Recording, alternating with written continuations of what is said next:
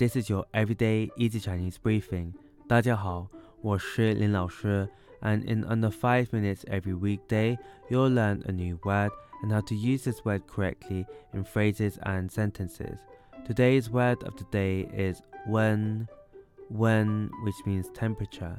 Let's practice by making different words, phrases, and sentences with when.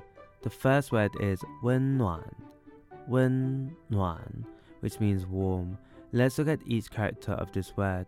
Wen means temperature and nuan means warm.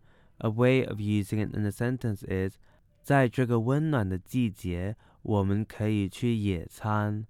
在这个温暖的季节，我们可以去野餐。In this warm season, we can go on a picnic.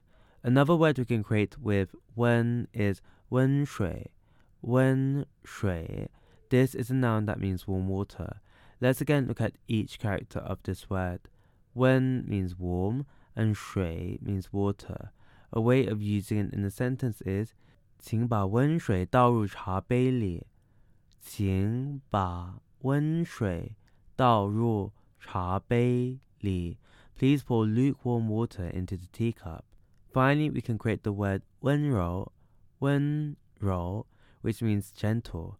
A way of using it in a sentence is 妈妈的声音很温柔，让我感到很安心。妈妈的声音很温柔，让我感到很安心。My mother's voice is very gentle and tender, which makes me feel at ease. Today we looked at the word wen, which means temperature, and we created other words using it. These are 温暖 warm, 温水 warm water, and 温柔 gentle.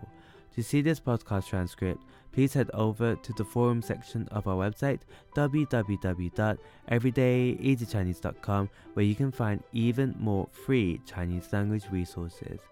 See you again soon for more practice.